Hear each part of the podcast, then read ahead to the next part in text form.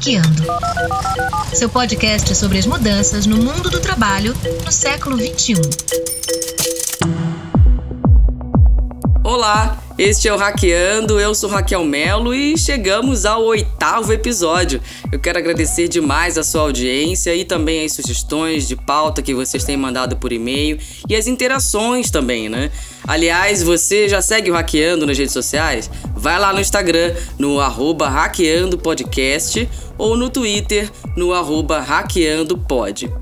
Neste encontro, vamos falar sobre a chamada plataformização do trabalho, um modelo de trabalho que ficou mais evidente por conta do surgimento das plataformas de transporte e de entregas há mais ou menos uns seis anos aqui no Brasil. Esse modelo é fruto da combinação de uma série de fatores políticos, econômicos, tecnológicos e sociais que afetam drasticamente a vida dos trabalhadores e das trabalhadoras na medida em que ignora direitos trabalhistas, acentua a informalidade, transfere para os profissionais a responsabilidade responsabilidade sobre equipamentos e as próprias condições de trabalho, cria barreiras na comunicação entre trabalhadores e empregadores, estas e outras questões que prejudicam e adoecem muita gente enquanto os donos das plataformas ficam cada vez mais ricos. Para falar sobre o dia a dia de um trabalhador de plataforma, eu convidei o Abel Rodrigues dos Santos. Abel tem 29 anos, mora com a esposa e os filhos no Recanto das Emas, em Brasília, e é graduado em Recursos Humanos. Abel, conta pra gente há quanto tempo você trabalha como entregador e como você começou nessa área. Meu primeiro contato com a entrega foi há nove anos atrás, numa empresa chamada Motojá. Foi assim que eu comecei a fazer a, a, minha faculdade. Então eu ralava de entregador depois da faculdade, à noite era garçom ou segurança, né? Segurança no final de semana e garçom no meio da semana, para poder pagar a faculdade. Aí saí da faculdade e não consegui ir para a área Aí eu peguei e continuei nas entregas para pagar minha pós, né? Quando eu comecei, eu tinha arrumado esse trabalho fichado, carteira assinada de motoboy. Aí eu tinha o salário fixo, aluguel da moto, 30% de periculosidade, eu tinha ticket de refeição, eu tinha plano de saúde, que eu pagava 70%, a empresa 30%, né? E eu trabalhava de uma da tarde até as 8, 8 e meia da noite. E aí eu ralava motoboy na semana tirando escala de, de garçom e final de semana tirando escala de segurança, essa correria insana aí. Era assim. E aí eu saí do trabalho fechado. E aí, há cinco, seis anos atrás, né? Completa agora seis anos atrás, eu conheci a Uber como motorista de aplicativo que ainda não tinha para entrega. Um amigo meu me apresentou o, o, o, Uber e falou: Cara, aqui você vai ganhar mais dinheiro. Acabou de chegar, explosão, todo mundo usando. Aí eu comecei a trabalhar como motorista de aplicativo. Aí paguei dívida, paguei algumas pós. E aí, com três anos de Uber, chegou o iFood aqui em Brasília, né? Aí eu carro já estava pesando, né? Você, manutenção de carro é mais pesado, imposto de carro é mais pesado. Meu carro já estava dando alguns problemas e tal. Eu falei, cara, vou pegar uma motinha e vou migrar aí para a plataforma de entrega. E aí, desde então, eu faço entrega. iFood, Uber Eats é, é, e esses outros que vêm entrando no mercado. Entendi. O que mudou na sua vida com a chegada dos aplicativos? Porque você já trabalhava, né, como entregador em 2011, mas o Uber só chegou no Brasil em 2014. O que você ganhou, né, com os apps de entrega? Cara, se você for colocar na ponta do lápis, a única coisa que eu ganhei foi meus estudos. Sinceramente. Porque ninguém me rouba o conhecimento que eu tenho hoje. Mas em questão de direito, a gente perdeu tudo. Hoje eu falo para você que é o seguinte: hoje nós vivemos uma nova escravidão. Aí o povo fala, poxa, mas aí tu tá sendo muito radical, tu passa fome? Eu falei, não, irmão. Mas na época da escravidão, o, o escravo ele trabalhava para ter um teto e comida. Era isso que ele fazia. E não era de qualidade, era uma coisa que não que eram umas palhas em cima da cabeça e uma lavagem no prato. É o que a gente sente hoje, porque hoje eu pago aluguel, tenho dois filhos e a minha esposa. O que eu tiro, mal eu consigo pagar o aluguel. Esse mês estou com o aluguel atrasado porque eu estou dependendo de auxílio. Então, assim, a gente viu que a perda dessa rentabilidade foi muito grande, né? Tipo, os primeiros anos, nossa, você fazia uma grana, acumulava um dinheiro, e aí nisso a gente foi perdendo poder de compra. Porque, tipo, num final de semana, por exemplo, eu fazia as compras de casa, né? Aí, com o tempo, passou que eu tinha que trabalhar a semana, o final de semana, para fazer as mesmas compras de casa. E nisso foi só caindo, foi só caindo, né? Se eu sair hoje, se eu sofrer um acidente, eu vou estar amparado pelo quê? O aplicativo só tem a preocupação de perguntar da entrega. Igual a, a colega nossa caiu na estrutural. A mensagem do aplicativo: o lanche dá para ser entregue? Cara, tu tá vivo? Não perguntaram. Você tá bem? Não perguntaram. Você teve socorro? Não, é simples assim. Qual a segurança que eu tenho? Nenhuma. Aí, sabe qual é a maior indignação? É porque teve uma luta para se ter esses direitos. Que hoje, com, com esse discurso aí neoliberal que só favorece o empresário e quem tem dinheiro, e a comprovação são os dados da pandemia, só tá, tá se voltando e a gente vai ter que lutar e derramar sangue do próprio, né? De novo, para tentar conquistar o que já era de direito. Foi comprovado que rico na pandemia fez poupança e o pobre passa fome. A fome está escancarada. O DF tem 48 mil famílias que convivem com a fome. Só o DF, que é a capital, que é onde realmente tem dinheiro. Imagina o Brasil todo, o interior. Pois é. Bem, a gente viu que as empresas de entrega tiveram um aumento no faturamento durante a pandemia, aumento no número também de entregadores e de estabelecimentos cadastrados. Mas como a pandemia afetou o trabalho de vocês, o dia a dia de vocês? A economia ela só continuou girando por conta do entregador.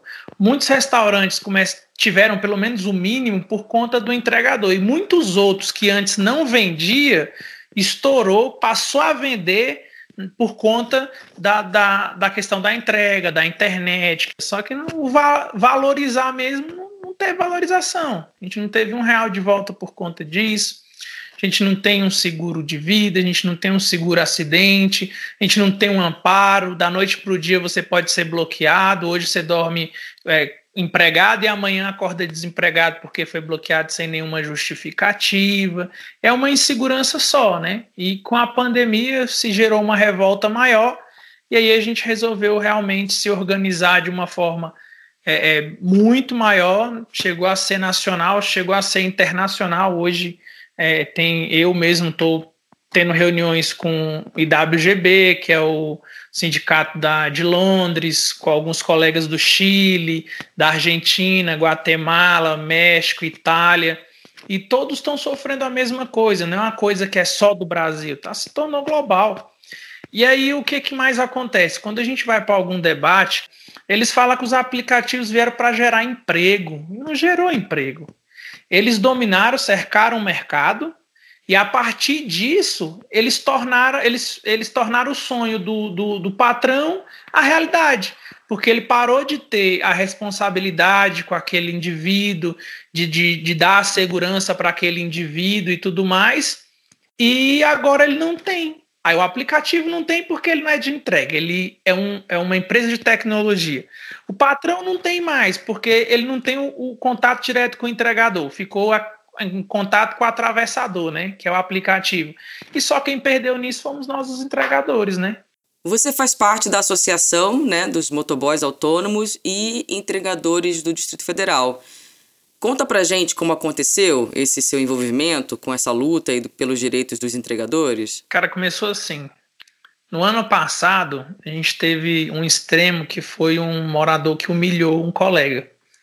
Porque o lanche dele chegou aberto, tava chovendo e tipo, a comida em si não afetou em nada, só aquele papel ali que rasgou e o cara espraguejou em cima dele.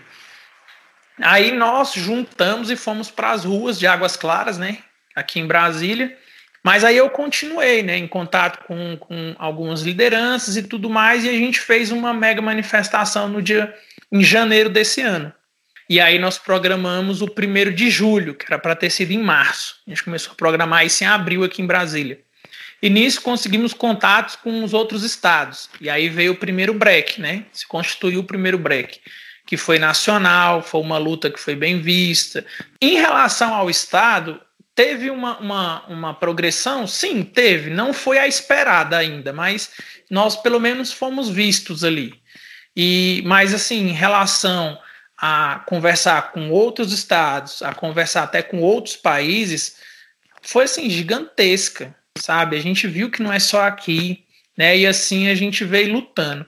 Eu vejo o seguinte: começou com o motorista, passou-se para as entregas e hoje já tem aplicativo de médico, de enfermeiro, daqui a pouco tem de manicure, já tem esse aplicativo de professor, e daqui um dia a gente vai ver todas essas profissões sendo uberizadas e sendo precarizadas, porque só quem vai ganhar são os unicórnios, que são protegidos pelo Estado, são protegidos pelos os outros empresários, os investidores.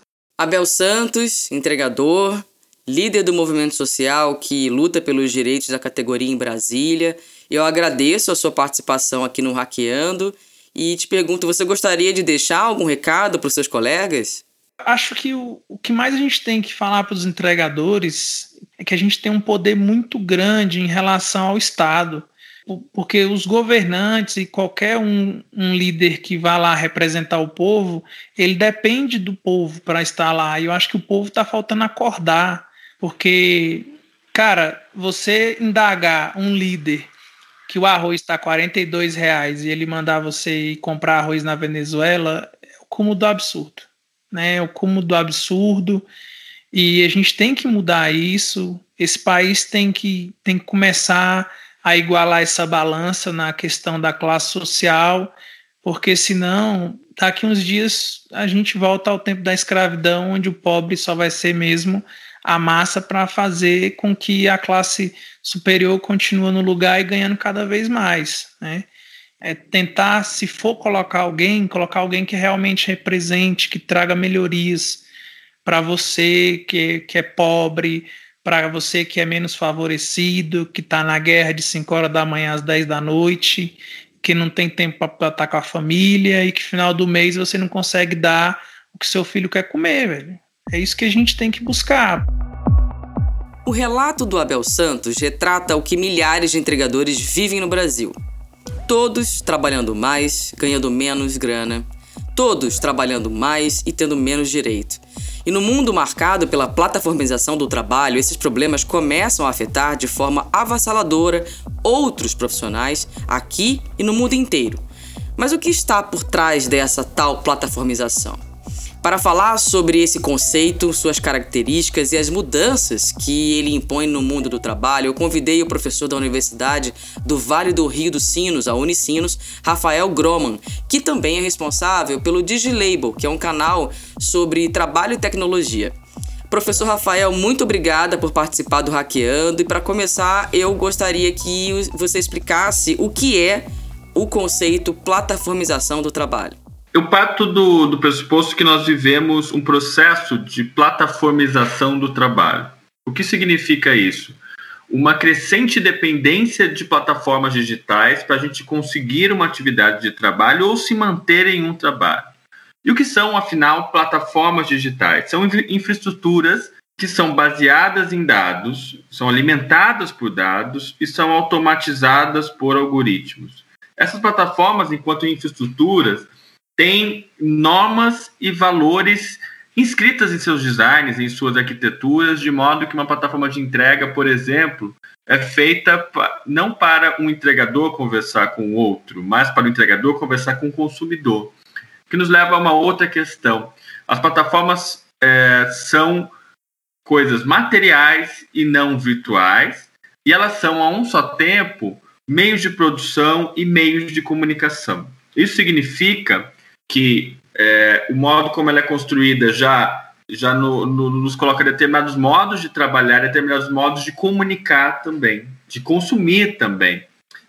Falar em plataformização do trabalho não significa uma, um excesso na tecnologia, mas significa materialização de uma série de outros processos, como o espraiamento de uma racionalidade neoliberal, é, de uma competição intensa entre indivíduos, é, e tudo a partir da eficácia, da, do ranqueamento das métricas. Por outro lado, é também expressão de um capitalismo financiarizado, rentista, e são também expressão de como os próprios dados se colocam como uma forma de capital das nossas vidas.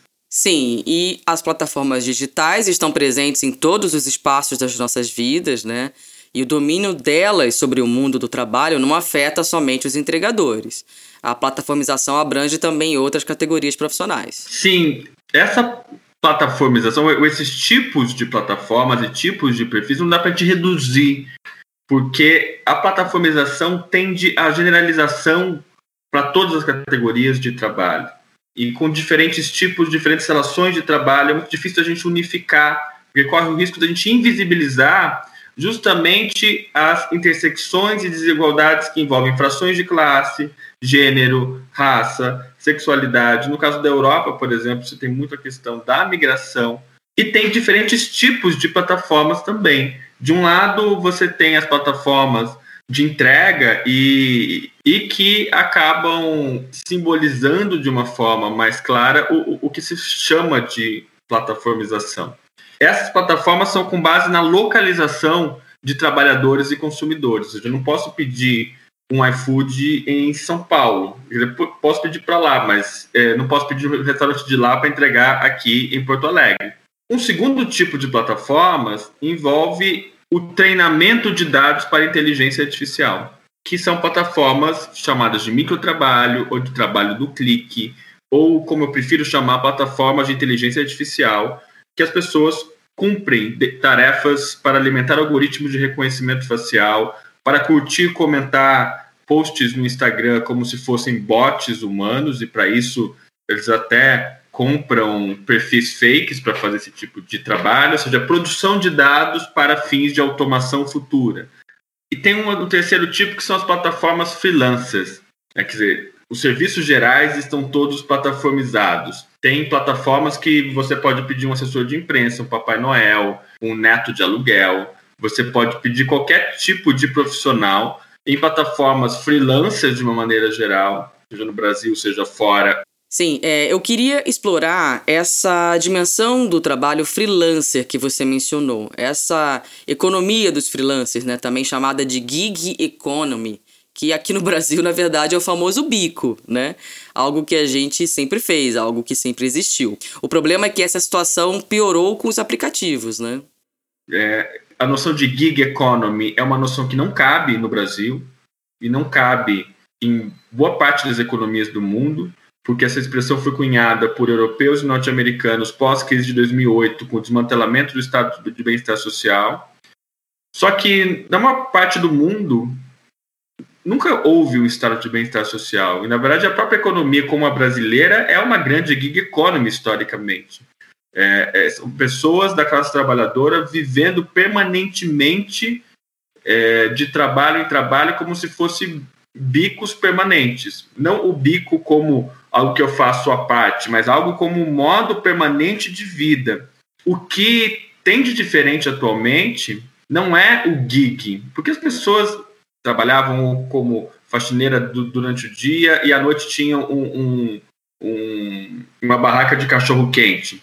A diferença é que esse autogerenciamento de si é passado para dependência e subordinação em relação às plataformas digitais. Essa é a grande diferença de boa parte das economias do mundo hoje.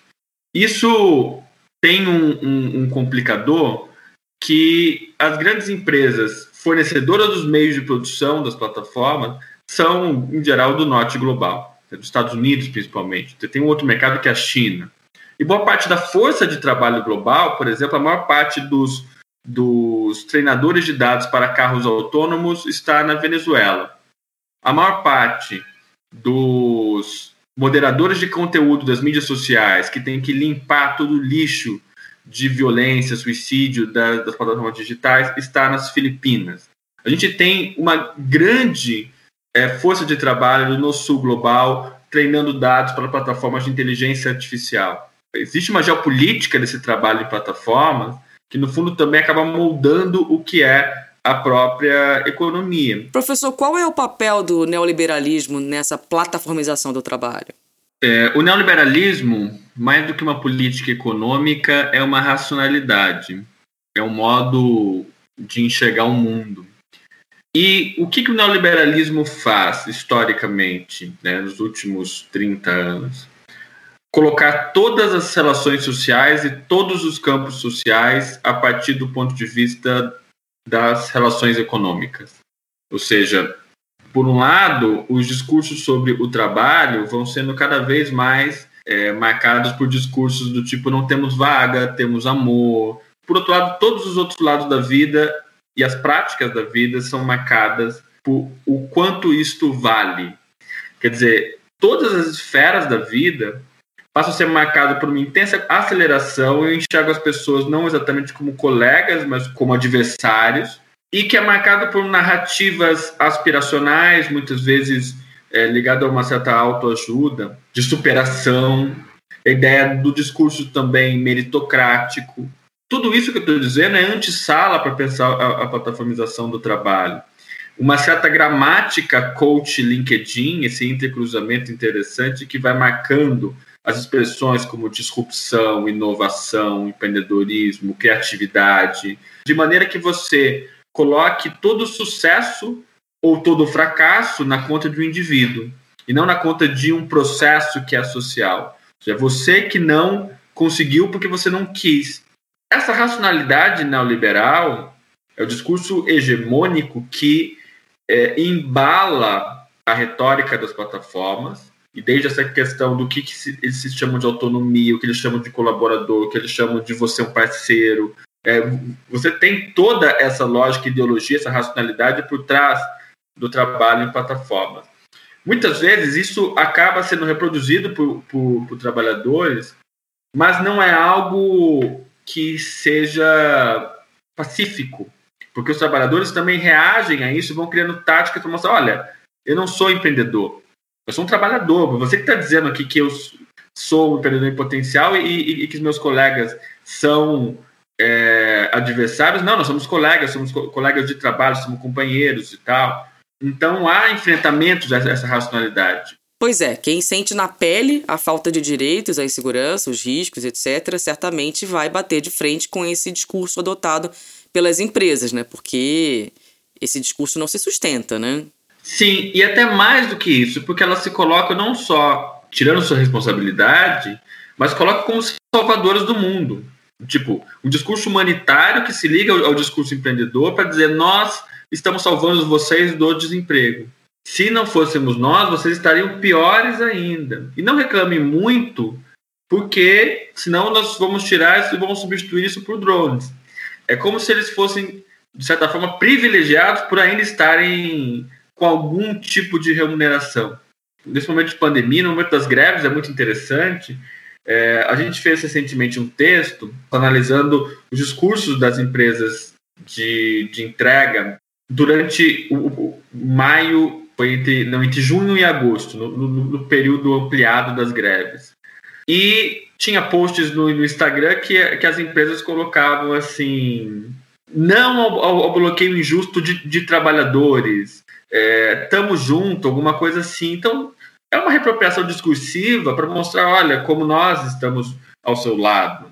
Ou outras estratégias, até dizendo assim, olha, é, nós ouvimos realmente os trabalhadores. É, você tem uma das empresas que coloca é, abrindo a nossa cozinha para mostrar como somos empresas transparentes, empresas que combatem o racismo, combatem discriminações de gênero, e, a, e as suas peças publicitárias vão, e as campanhas vão nessa direção, é, contratam influências é, para mostrar como são empresas realmente descoladas, mas quando a gente vê, é, é, não temos dados ainda do Brasil, mas em outros países, a maior parte das plataformas não cumprem os requisitos básicos de trabalho decente. Entendendo trabalho decente como condições mínimas de remuneração, condições de trabalho, inclusive saúde, contratos que reflitam exatamente o que é atividade de trabalho, mecanismos de gestão realmente transparentes e de representação que os trabalhadores tenham voz nos processos das empresas, a maior parte das plataformas globais não cumpre isso no mínimo de trabalho é, decente, a partir da lógica de trabalho decente da própria Organização Internacional do, do Trabalho. Essas empresas dizem que não dão lucro, é que elas operam no prejuízo, até para a gente ter essa dó delas, dizer, nossa, coitadas, operam no prejuízo. Mas essa operação no prejuízo só é porque tem muito capital de risco e, e dinheiro de bolsa de valores estando com elas. Se você for pegar os setores que mais cresceram de 2009 para 2018 foram de tecnologia e setor de finanças. Então você tem de um lado uma ideologia, uma racionalidade que sustenta e uma materialidade financeira. Professor, no seu artigo, no livro Uberização, Trabalho Digital e Indústria 4.0, que foi organizado pelo professor Ricardo Antunes e lançado recentemente pela Boitempo, você fala sobre o papel dos dados e dos algoritmos nessa transformação no mundo do trabalho. Você poderia falar um pouquinho mais sobre a importância dos dados nesse processo da plataformização? A dataficação é uma crescente centralidade de dados para processos econômicos e processos sociais. O que são dados? Dados podem ser dados meus no Skype, no Zoom, é, nos cookies que a gente aceita, cada busca que eu coloco no Google, isso são transformados em grandes bases de dados. Dados não são novo petróleo, porque dados são sempre construídos socialmente por seres humanos. Isso geralmente a partir de grandes bases de dados são automatizados a partir de algoritmos. O que, que são algoritmos? São fórmulas matemáticas que executam determinadas ações. A inteligência artificial, na verdade, nada mais é do que é, processos de decisão automatizados. O algoritmo não é uma coisa mágica. O Google é um, funciona num algoritmo que tem as lógicas já previstas pelos programadores e também a partir da interação com os usuários ele vai se transformando. Se colocar pessoas bonitas no Google, vai aparecer pessoas brancas padrão. Se eu colocar no Google gatos molhados, vai aparecer animais fofinhos banhados de água. Se eu colocar gatas molhadas, vão aparecer mulheres seminuas o que vai mostrando como há lógicas de classe, de raça, de gênero incluídos nesses processos de mediações algorítmicas. Então, as plataformas não geram só trabalho e consumo, mas geram dados sobre trabalhadores e consumidores. É, eles têm dados sobre o que, que a gente consome, qual a distância que os trabalhadores percorrem, e também tem toda uma lógica de tráfego urbano, do, de como funcionam os espaços urbanos, geolocalização, é, as plataformas têm mais domínio sobre os dados urbanos da cidade do que o próprio município. Isso significa que os dados não são somente informações, mas são também um, um, uma forma de capital. Então, esse combo que eu costumo dizer entre uma racionalidade que nos coloca cada vez mais contra todos a partir de uma ideia de um espírito empreendedor, se liga a um mecanismo financeiro dessas plataformas e se liga também a um tipo de riqueza extraída que é a partir dos nossos dados. E, e, e, esse é um combo que eu costumo dizer que é, é a partir disso que também se forma essa plataformização do trabalho. Professor Rafael Groman, muito obrigada pela sua participação. E para a gente finalizar, eu gostaria que você comentasse como os trabalhadores ao redor do mundo têm se organizado para garantir seus direitos, melhores condições de trabalho e lógicas de organização social. Obrigadão você, Raquel. Estou à, à sua disposição. E sim, tem uma série, desde youtubers, influencers, que vão se organizando coletivamente nos últimos tempos. Como já falei, os trabalhadores de tecnologia. Mas os motoristas, assim, só no Brasil hoje tem pelo menos 17 sindicatos ou associações de motoristas no Brasil. Uma reunião no início do ano reuniu 31 países e associações de motoristas para uma organização que seja transnacional, que seja internacional. Né? É um processo é, experimental também. Como tem sido um processo experimental a construção de, de cooperativas, a construção de iniciativas autogestionadas de trabalhadores em plataformas, que são ainda iniciativas pequenas, é, não necessariamente juridicamente como cooperativas, mas que têm espíritos cooperativistas e que ou trabalham via plataformas já existentes, via WhatsApp, Telegram e tal, ou realmente criaram um software, criaram um algoritmo que beneficia o próprio trabalhador. E essas iniciativas, a meu ver, não substituem, não significam um adeus às grandes plataformas, mas significa um reimaginar economias locais desde baixo e, e inserir outras lógicas desde novos desenhos para as materialidades das plataformas, passando por novas organizações de trabalho, até novas lógicas de consumo menos aceleradas, reinserindo a própria questão de alimentação sustentável, por exemplo. É um combo de coisas e que nos mostra que o trabalho em plataformas é um grande laboratório da luta de classes. Porque se o capital experimenta novas formas de controle, é, com gerenciamento algorítmico, com vigilância em relação aos trabalhadores e por aí vai, nós também precisamos é, acreditar em experiências locais, seja de organização, seja de construção de plataformas, porque é realmente de baixo e do local que a gente vai reconstruindo a sociedade em que a gente quer viver. Se você se interessou sobre o tema, eu recomendo a leitura do boletim semanal DigiLabor que o professor Rafael Groman produz. Você pode acessar esse boletim acessando o site www.digilabor.com.br. O link está na descrição deste episódio, tá? Bem, esse foi o Hackeando. Mande seu comentário ou sugestão de pauta para o e-mail podcast@hackeando.com.br. Siga o Hackeando no Spotify, no Google Podcasts, no Apple Podcasts e outros aplicativos. E também siga o programa no Twitter, no arroba hackeandopod e no Instagram, arroba hackeandopodcast. No próximo encontro teremos entrevistas com figuras importantíssimas para a nossa democracia. Trabalhadores e trabalhadoras que dedicam suas vidas aos direitos humanos. Até mais! O Hackeando é produzido, dirigido e apresentado pela jornalista Raquel Melo. Conta com a locução de Cacau Melo e a sonoplastia do jornalista Fábio ACM.